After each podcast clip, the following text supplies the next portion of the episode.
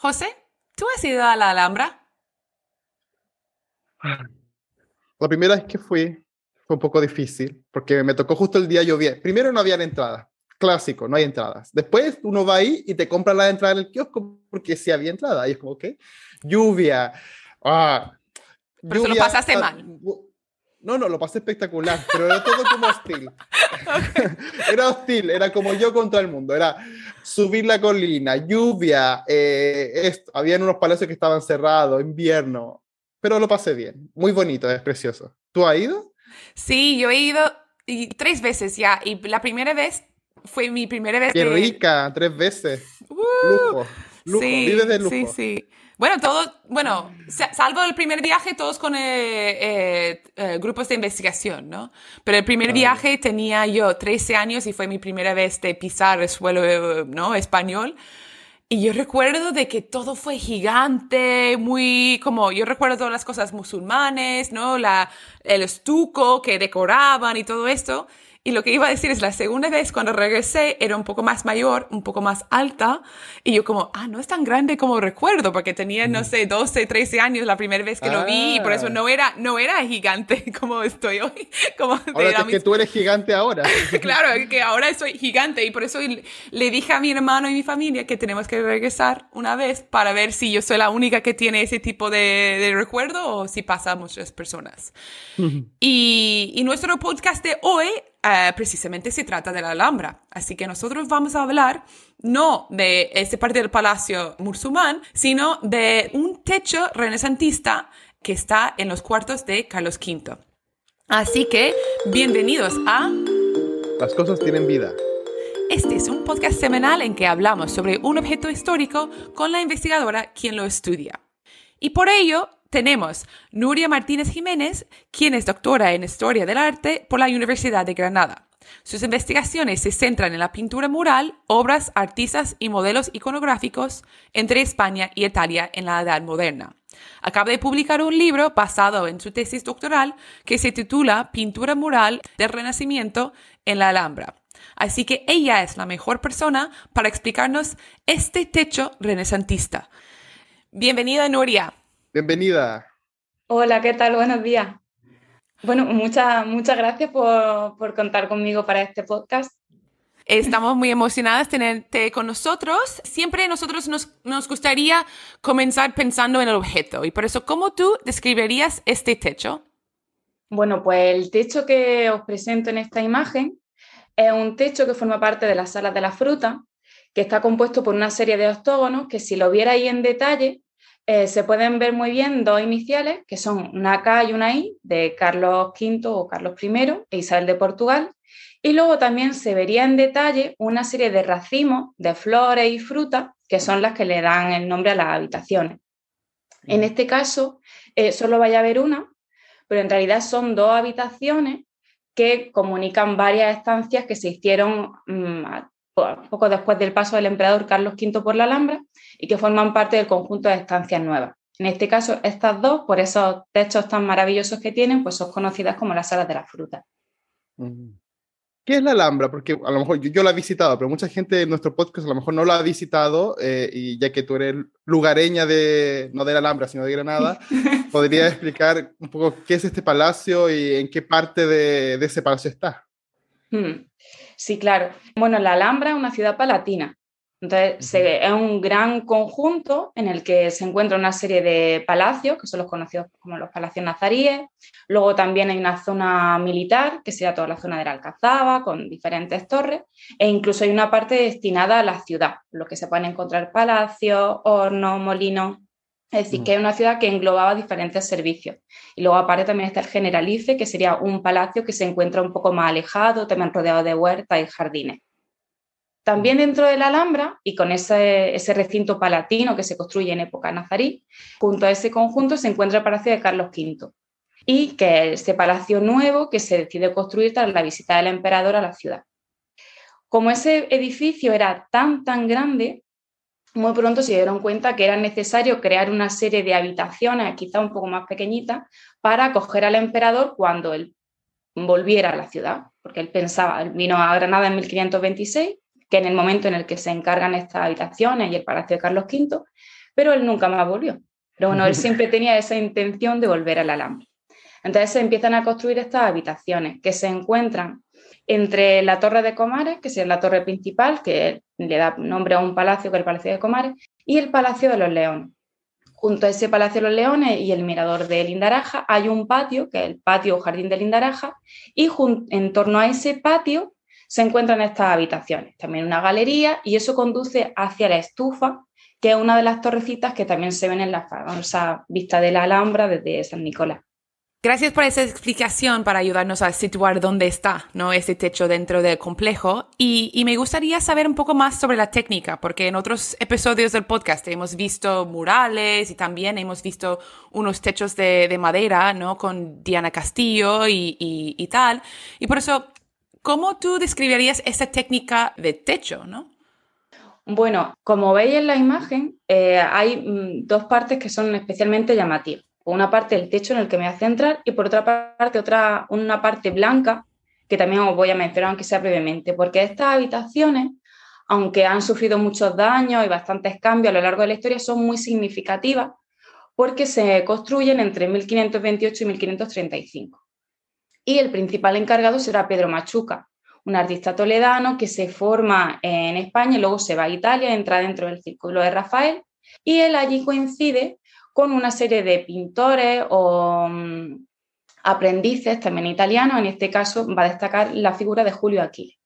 Después de una estancia en Italia, Machuca vuelve a España y muy pronto empieza a trabajar para Granada y empieza, le encargan estas obras de esta habitación. Pasan varios años, el emperador hace un viaje por Italia y en ese momento coincide con una serie de pintores en Génova, entre los que estaban este Julio Aquiles y Alejandro Meiner estaban trabajando en Génova y en ese contexto se contrata a estos artistas para que vengan aquí a trabajar a España. Por tanto, lo que vamos a ver aquí en esta sala es la introducción de numerosas técnicas propias de Italia que se estaban llevando a cabo en los primeros años del 580. En el caso de los techos, si os dais cuenta, son unos techos planos. Las habitaciones son bastante pequeñas y bastante bajas, por lo que no podrían tener grandes artesonados ni acoger grandes tapices, aunque estuvieran destinadas al emperador. Entonces, se incluyen estos techos planos que los realiza Juan de Plasencia y en esos techos planos, como veis, se incluyen una serie de octógonos, que en total son 207 octógonos.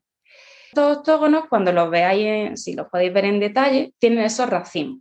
Entonces, en un principio se, hacía, se empleaba una técnica que es el cuadro reportado, que era que se pintaba sobre tabla. En este caso, la gran innovación es que se pinta sobre, se pinta sobre tabla empleando el temple y se emplean eh, o se utilizan modelos tomados del natural. Por tanto, vamos a encontrar eh, melocotones, naranjas, limones, almendras, es decir, una serie de plantas que se encontraban en los jardines de la Alhambra. Por lo tanto, se empieza a introducir muy pronto el naturalismo. Como digo, se empleaba ese temple, una vez que se habían realizado las pinturas sobre la tabla, se ponían directamente sobre el techo. Luego ya pues se incluyen esos elementos, pues una serie de estrellas que se pintan o se incluyen las iniciales que os he hablado antes o se incluyen eso, una especie de collares de perlas que van envolviendo la, la figura. Una vez que se ha hecho ese techo, que también es muy significativo porque las, las figuras no solo destacan, o los racimos no solo destacan por ese naturalismo, sino porque están pintados para verse vistos desde abajo de tal manera que nos crean una sensación de profundidad y un efecto ilusorio que en cierto modo pues, amplía la, propia visión de la, imagen. O sea, nos da la impresión de que la, de que la habitación es más grande de lo que realmente es. Y esa sería otra de las grandes innovaciones, esa aplicación del soto de ver una imagen desde abajo. Y a continuación sería cuando se pintaba la pared, que la pared también es muy innovadora porque es una de las primeras muestras de pintura de grutesco sobre estuco. Esa técnica que también había incorporado Giovanni Dodini, un famoso maestro italiano, que además de ser maestro del naturalismo, maestro de estos pintores que os comento, pues fue el, él redescubre, por decirlo de alguna manera, la técnica del estuco y del grutesco sobre estuco. Esos grutescos que se habían encontrado en la Domo Aurea a finales del siglo XV, pues se reintroducen también en esta habitación. De tal manera que al tener esas figuras fantásticas sobre el fondo blanco, pues también da la sensación de amplitud del espacio. Me da risa porque siempre mi mamá me dice, no, no, hay que pintar todo en blanco porque es profundidad. Bueno, hay que también tintar frutas con perspectiva, que te amplía el espacio tremendamente. Sí, bueno, el trampantojo. sí, sí. Una pregunta, ¿la selección de frutas tiene algún, alguna justificación o le mandaron a decir, Carlos Quinto, dígame usted cuáles son las frutas que a usted le apetece meter en el techo? ¿O, solamente se hace un poco las frutas que hay en el Alhambra? ¿Son frutas también europeas, también americanas? Elementos eh, americanos como tal, sí se encuentra una de las primeras representaciones del maíz. Mm. Pero no lo vamos a ver en esta habitación, sino que lo vamos a encontrar en otro cuarto que se llamaba el cuarto de la estufa, actualmente se conoce más por el peinador de la reina, y es una de las primeras representaciones, de, las primeras representaciones del maíz, que además se ve el maíz como caído, porque claro, cuando llegaba a América, pues las muestras que tenían de maíz, pues no es ese, ese maíz magnífico. En este caso, eh, las figuras o los racimos que se pintan, como he dicho, se toman del natural de los jardines. Es decir, pues, vamos a encontrar pues, plantas plenamente mediterráneas, pero tienen una gran simbología. No sabemos exactamente qué, cuál sería la función de estas habitaciones, porque hay otras, eh, forman parte, como he dicho, de un conjunto, entonces hay otras habitaciones que son, pues serían el despacho, quizás dormitorio, tienen grandes artesonados. Estas habitaciones serían habitaciones auxiliares, pero no dejan de tener una gran función simbólica. Y en este caso, pues la representación de las iniciales pues, aluden al emperador o a su mujer que se acaban de casar, o, las propias frutas pues, pueden aludir a, ese, a, la simbología de la prosperidad, del linaje, del continuo ciclo de la vida y por tanto pues de, la necesidad o la intención de permanecer y de, de, un ciclo, de una regeneración. Después las frutas se, se han aludido pues, también a la fidelidad, al matrimonio, a la fertilidad incluso. Como nos dijiste antes que el emperador hizo toda esa reforma para poder regresar y ver el cuarto, ¿no? Y vivir, ¿no? Se supone, vivir al menos una temporada en, la Alhambra. Y no vino, y por eso, o no regresó. Y por eso me gustaría saber cómo, cómo fue la, la, apreciación, ¿no? De este, este conjunto de, de cuartos después de haber realizado toda esta técnica. Porque si todas esas técnicas son nuevas, novedosas de Italia, ¿Qué dicen en el siglo XVI de, esos cuartos? Bueno, estas habitaciones, sí, hombre, hoy en realidad quedan muy poco, porque como digo, la Alhambra se ubica en una colina. Entonces, a finales del siglo XVI hubo una explosión de un polvorín que había a los pies de la Alhambra y toda esta zona, que quedaría como en la parte exterior, pues resultó muy dañada, incluidas estas pinturas, se rompieron todas las vidrieras y demás. Entonces, eh, estas salas resultaron muy dañadas y lo que hoy vemos es que en el siglo XVIII se repintaron. Estas salas, como os digo, son importantes desde el punto de vista técnico, pero sin duda la más llamativa era esa sala del peinador de la, reina que os comento, que es donde hay alusión al mito de Faetón, a la campaña de Tuna, y sería lo que, según nuestra apreciación actual, tendría el mayor contenido simbólico. Pero estas salas de la fruta fueron las más llamativas desde el siglo XVI toda persona que pasaba o que tenía la oportunidad, viajeros, literatos, góngora, personajes que, diplomáticos que pasaban por las estancias de la Alhambra, siempre se quedaban maravillados por estas frutas. Siempre aludían a, esa, a, ese naturalismo, a esa intención de imitar la naturaleza, comparaban a los artistas como aquel, con aquella historia de Zeus y Parrasio en el que se crean esos trampantojos que incluso engañan a los pajaritos y muy pronto llamaron la atención. De hecho, son numerosas las los poemas y las alusiones que se encuentran a esta, a esta sala. O sea que muy pronto destacaron sobre el resto de, las pinturas del conjunto. Una pregunta con respecto a, la apreciación. Si tú dices que fueron muy bien vistas en, su época, pero ahora, ¿Qué reflexión o cuál es el acercamiento un poco de la política cultural española sobre estos lugares? ¿Por qué lo digo? Porque muchas veces se tiende a pensar que España está como promoviendo, sobre todo el sur, promoviendo mucho más el pasado nazarí, mudéjar, que el pasado renacentista, por ejemplo. ¿Son valoradas estas pinturas actualmente o son un poco, se han dejado de lado con respecto a, lo otro, digamos, a, a la herencia musulmana, digamos? Bueno, una pregunta compleja. En parte estoy completamente de acuerdo. Es verdad que la Alhambra es mucho. Y cuando se habla de un conjunto tan grande, pues evidentemente el aspecto que más destaca es esa relación o esa arte hispano-musulmán que encontramos en ella. Pero la Alhambra es un edificio vivo. Entonces no podemos olvidar que incluso cuando llegaron los reyes católicos ya se quedaron fascinados por esta zona, ya lo adaptaron. No acabaron con ella, sino que la adaptaron. La integración de estas habitaciones estaban dentro de un huerto. O sea, mm. Carlos V también intentó adaptarse, crear un palacio junto a los otros palacios. Entonces creo que mm. nosotros también lo deberíamos de entender así. En la actualidad, estas salas, eh, que también las podemos ver o también se pueden conocer como las salas de Washington Irving, porque cuando Washington Irving estuvo en la Alhambra se aposentó en, esta, en estas habitaciones. Mm. Si veis la imagen, pues están bastante degradadas. Luego, junto a estas dos habitaciones, hay como una especie de galería, un pasillo, y se da la estufa, que es una torre que en la actualidad está hueca, porque en esa política de, devolver al alambre ese aspecto original, pues la torre que se había reformado en el Renacimiento, pues se quitó la solería con el intento de, devolver esa imagen de mm. antiguo alminar, ¿no? Entonces nos encontramos ante unas salas que son muy importantes, pero por el propio estado de conservación y la propia ubicación de la sala normalmente no entran dentro de la visita.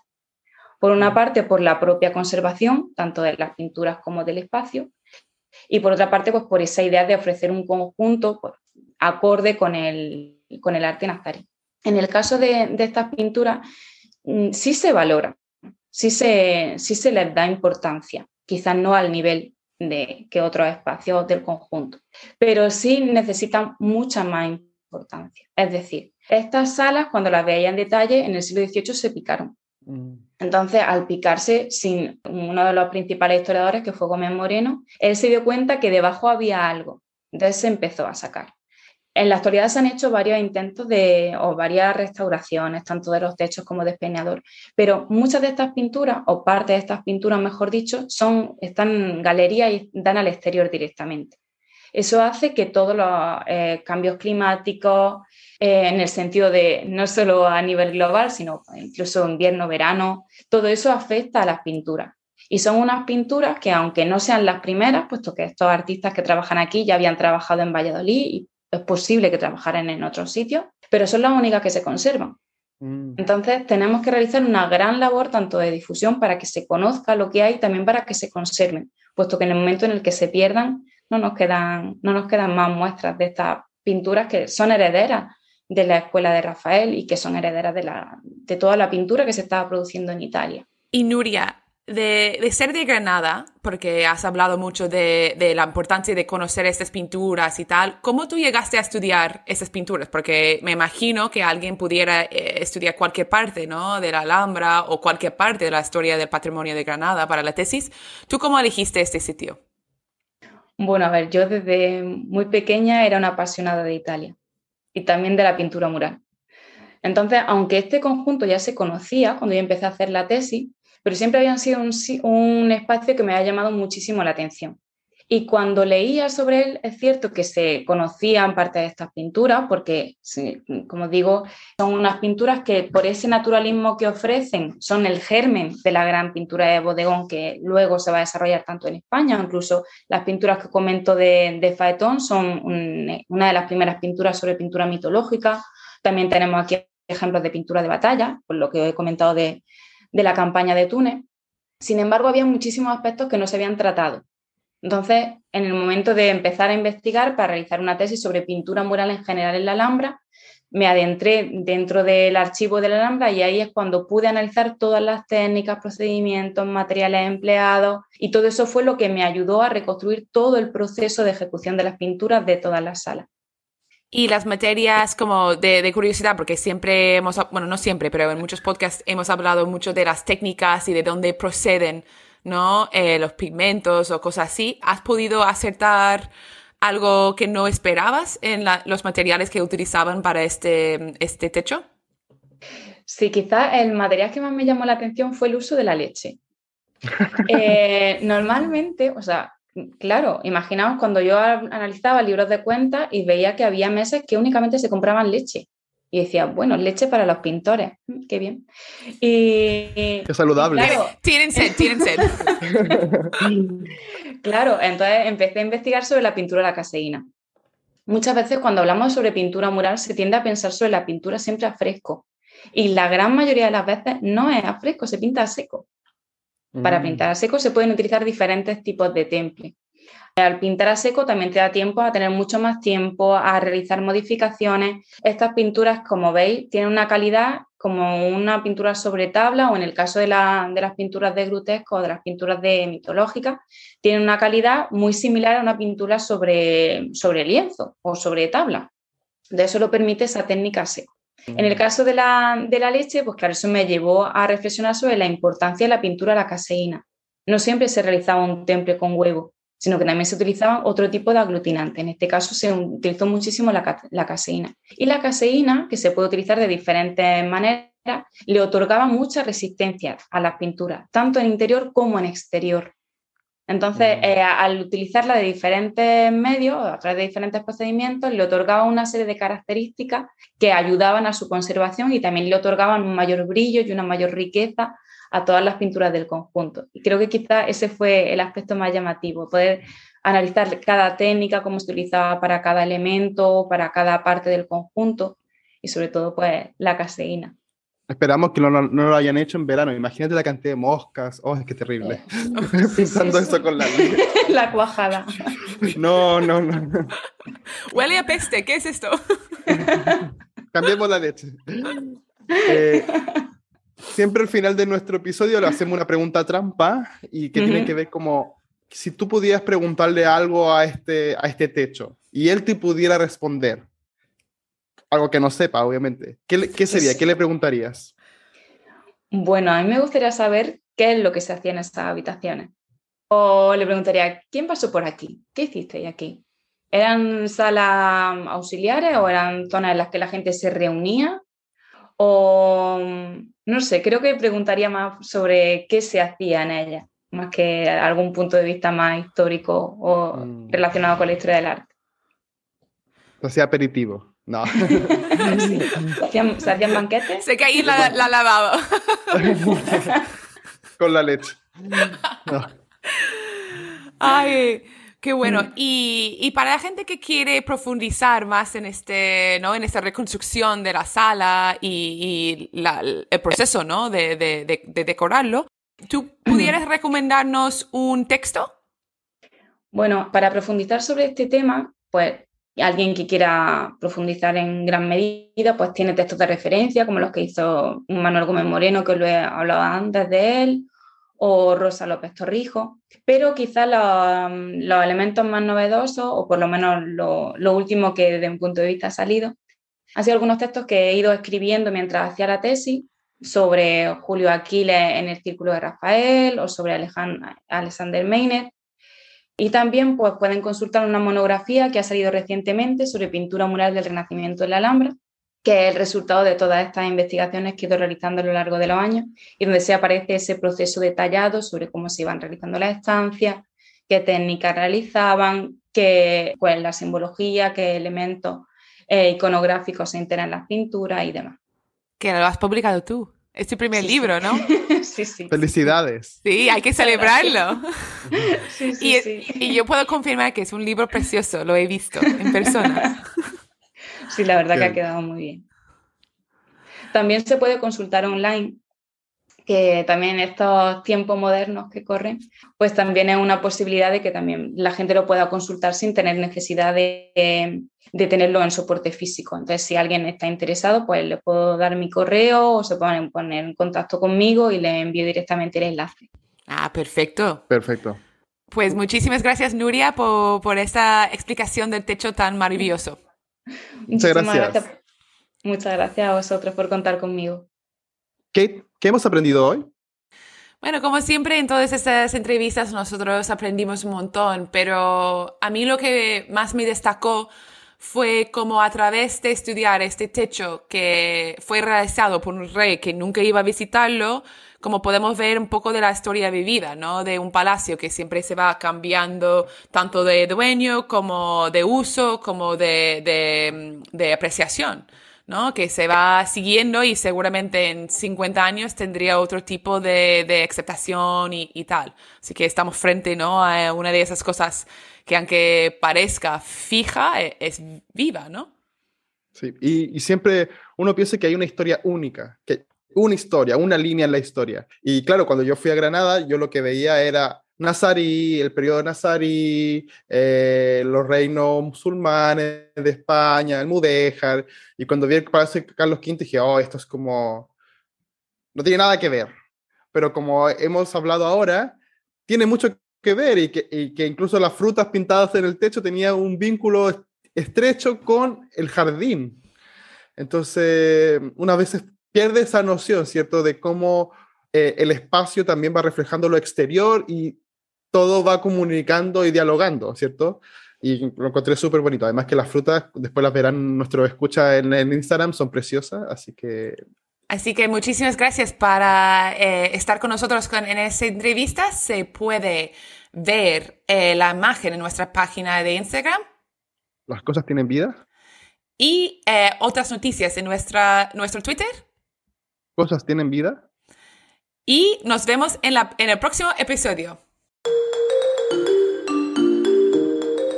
Nos vemos, chao.